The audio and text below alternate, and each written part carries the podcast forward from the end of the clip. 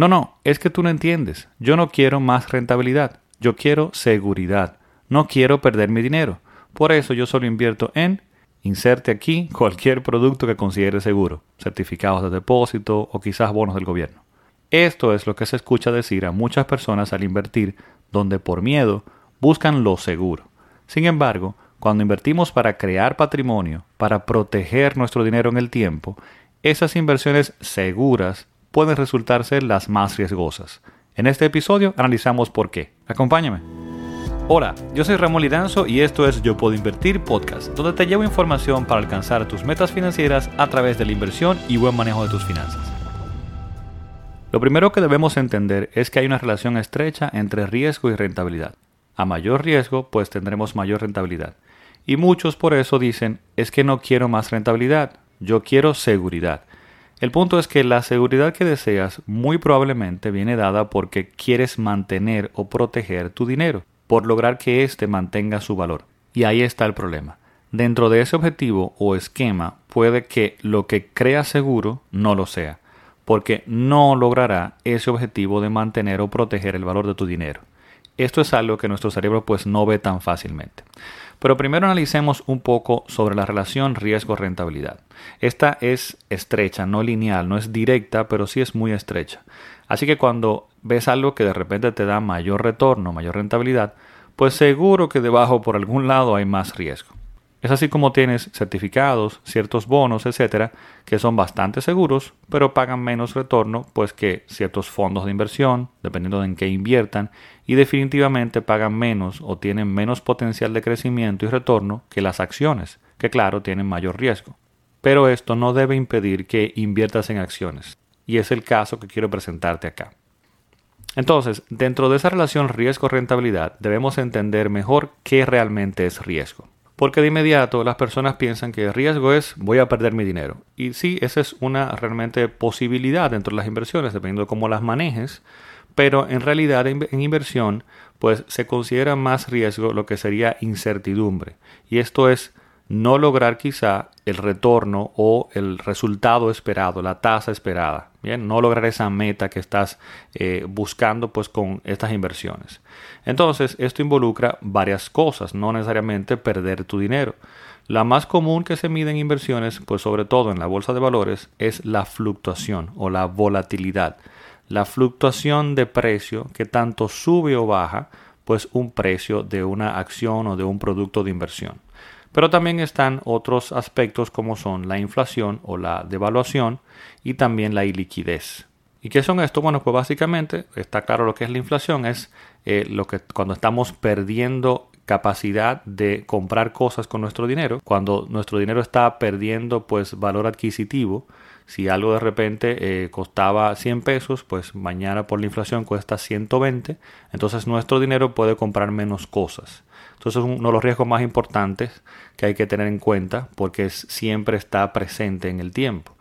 Otro riesgo es la devaluación, como mencioné, que tiene que ver más que nada con el cambio de, nuestro, eh, de nuestra moneda frente a otra moneda, en la cual, dependiendo de, de nuestro estilo de vida, si estamos comprando cosas del exterior, pues entonces también vamos a tener cierta inflación pues a través de esto y regularmente con la economía ya globalizada y demás, pues siempre los países tienen que importar cosas y entonces sí hay un cierto impacto de la devaluación dentro de la inflación.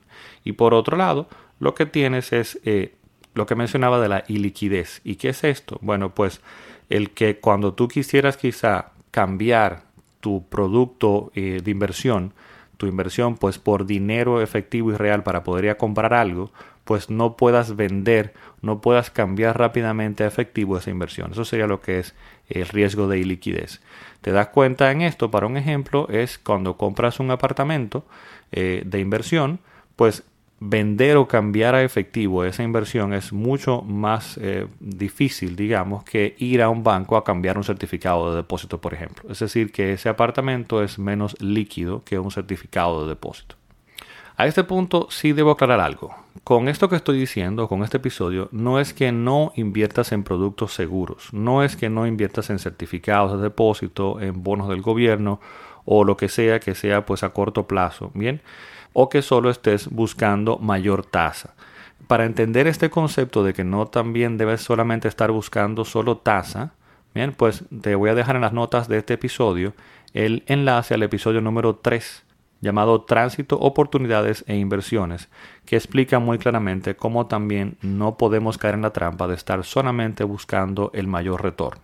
Tampoco es que estos productos financieros bien seguros, como quizá los certificados mencioné o los bonos, no tengan razón de ser o no tengan su lugar y propósito.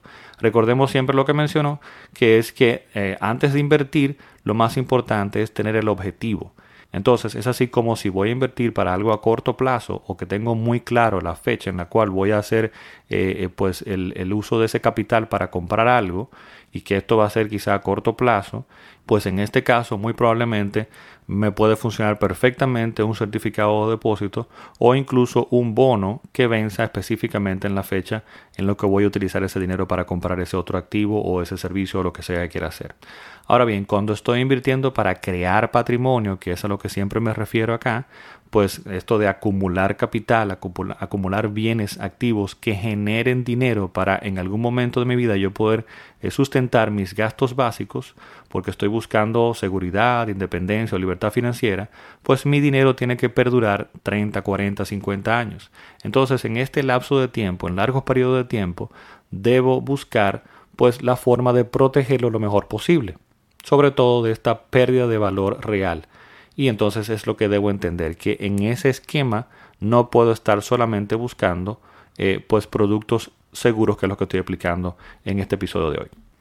Entonces, dentro de este contexto, pues con ese objetivo claro, lo más seguro, como certificados de depósito o ciertos bonos, por ejemplo, productos bastante seguros, no me van a permitir lograr ese objetivo, porque estoy expuesto a los riesgos de la inflación y de la devaluación.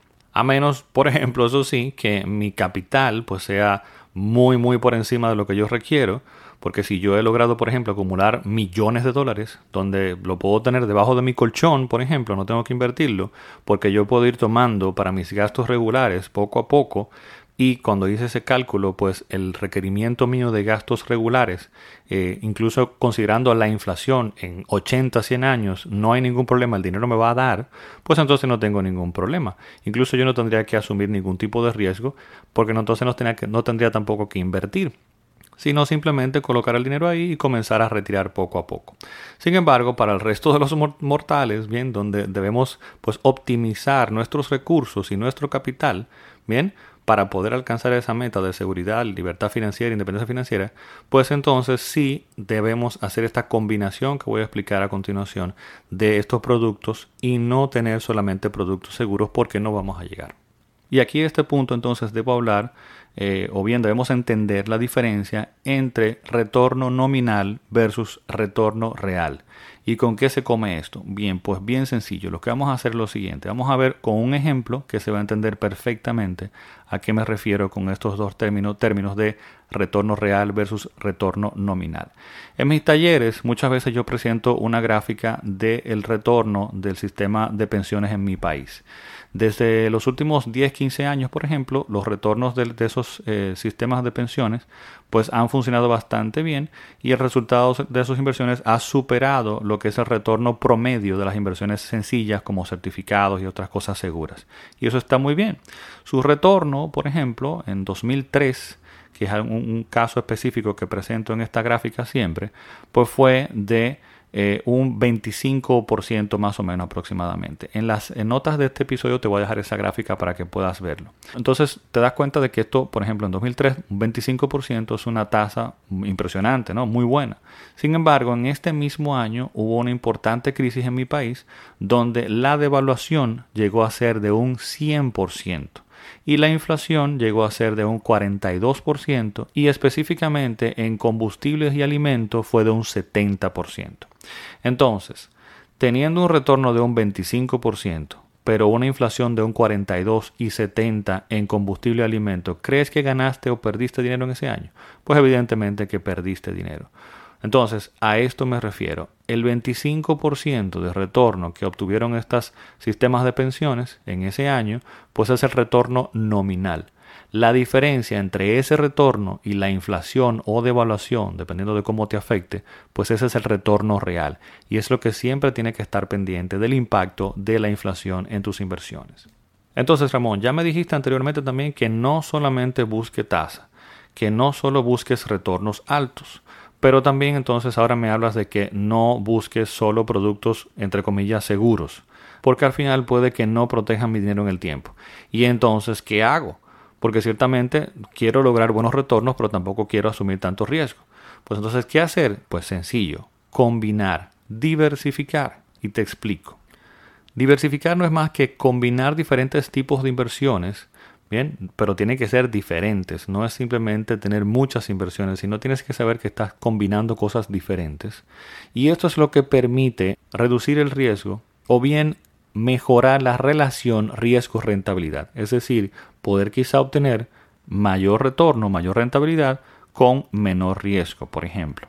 Harry Markowitz, Premio Nobel de Economía por su teoría moderna de portafolio, dejó esto evidenciado en su estudio, donde al combinar, por ejemplo, eh, productos seguros como bonos con acciones, que son los que, quiero más que nada motivarte a que consideres dentro de tus inversiones, que muchas veces la gente huya de ellas porque entiende que son muy riesgosas, pues él demostró que al combinar productos seguros con otros tipos de inversiones más rentables y quizá más riesgosas como acciones, pues esto logra reducir el riesgo, permitiendo incluso obtener con el mismo riesgo de los bonos, por ejemplo, con el mismo riesgo de bonos, de estar completamente en bonos, obtener mayor retorno al combinar con acciones.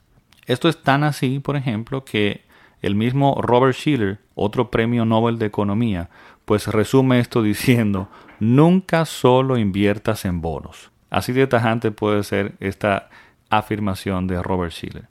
¿Y por qué dice esto de esta forma? Pues simple porque, como te decía, existe la posibilidad de obtener con el mismo riesgo en el tiempo mayor retorno, pues combinando con acciones.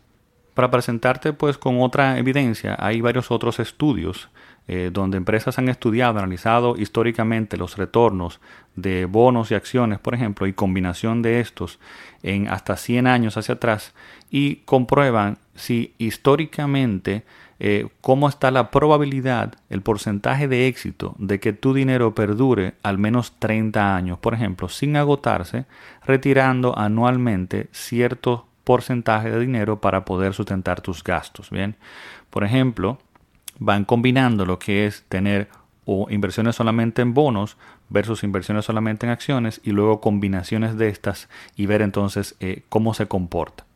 Entonces veamos.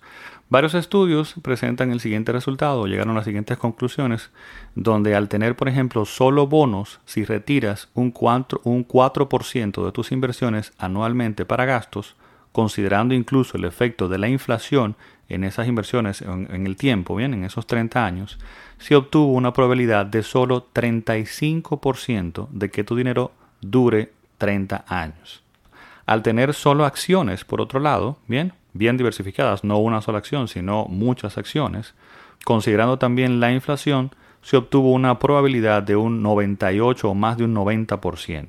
Bien, ya de entrada estás viendo pues que estos resultados eh, te presentan en el largo periodo de tiempo una diferencia importante, que las acciones eh, aparentemente eh, que siempre parecen más riesgosas, pues terminan siendo más seguras para proteger tu dinero en el tiempo. Sin embargo, claro que estás expuesto en este caso pues a otro riesgo, bien, que es el de la fluctuación, el de la volatilidad, el del cambio tan fuerte de precio que pueden tener las acciones en el tiempo. Y esto pues es un riesgo porque quizás en el momento en que tú quieras usar tu dinero, si las acciones están deprimidas, están a la baja, pues entonces perderías dinero. Entonces, ¿qué me dice esto? ¿Que solo debo tener acciones? Pues no, claro que no. Porque entonces, como te decía, te va a pegar mucho este otro riesgo. Aunque el retorno y la probabilidad fue mucho más alta, pero tienes ese otro riesgo. Hay que buscar la forma de balancear estos riesgos al combinar, pues entonces puedes tener un mejor balance entre el riesgo que decía de fluctuación de capital versus el riesgo de la inflación, de que la inflación elimine el poder adquisitivo pues de tus inversiones, su retorno real, bien, no el nominal.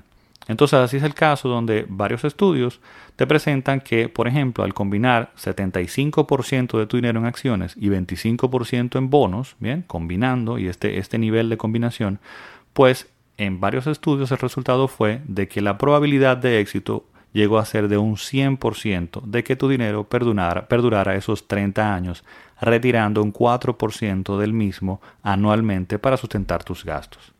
Ahora, lo interesante es que al día de hoy, pues existen muchísimos otros, eh, digamos, clases de activos o tipos de inversiones que te permiten, pues, mejorar incluso esta combinación o esta diversificación.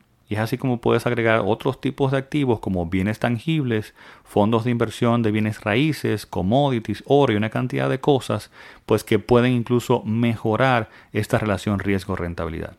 Y ahora quizá todo esto te está sonando súper complejo y difícil de implementar, esto quizás solo para millonarios. Y no, lo interesante es que el día de hoy es impresionantemente fácil poder combinar productos y diversificar correctamente. Con solo algunos clics, por ejemplo, desde tu celular, existen puestos de bolsa en Estados Unidos a través de los cuales extranjeros eh, podemos desde nuestro país, pues perfectamente de forma segura, invertir y diversificar. Así que lo más importante que quiero que te lleves de este episodio es que solo buscar proteger tu dinero invirtiendo en cosas seguras pues puede que no sea lo que requieras para lograr ese objetivo.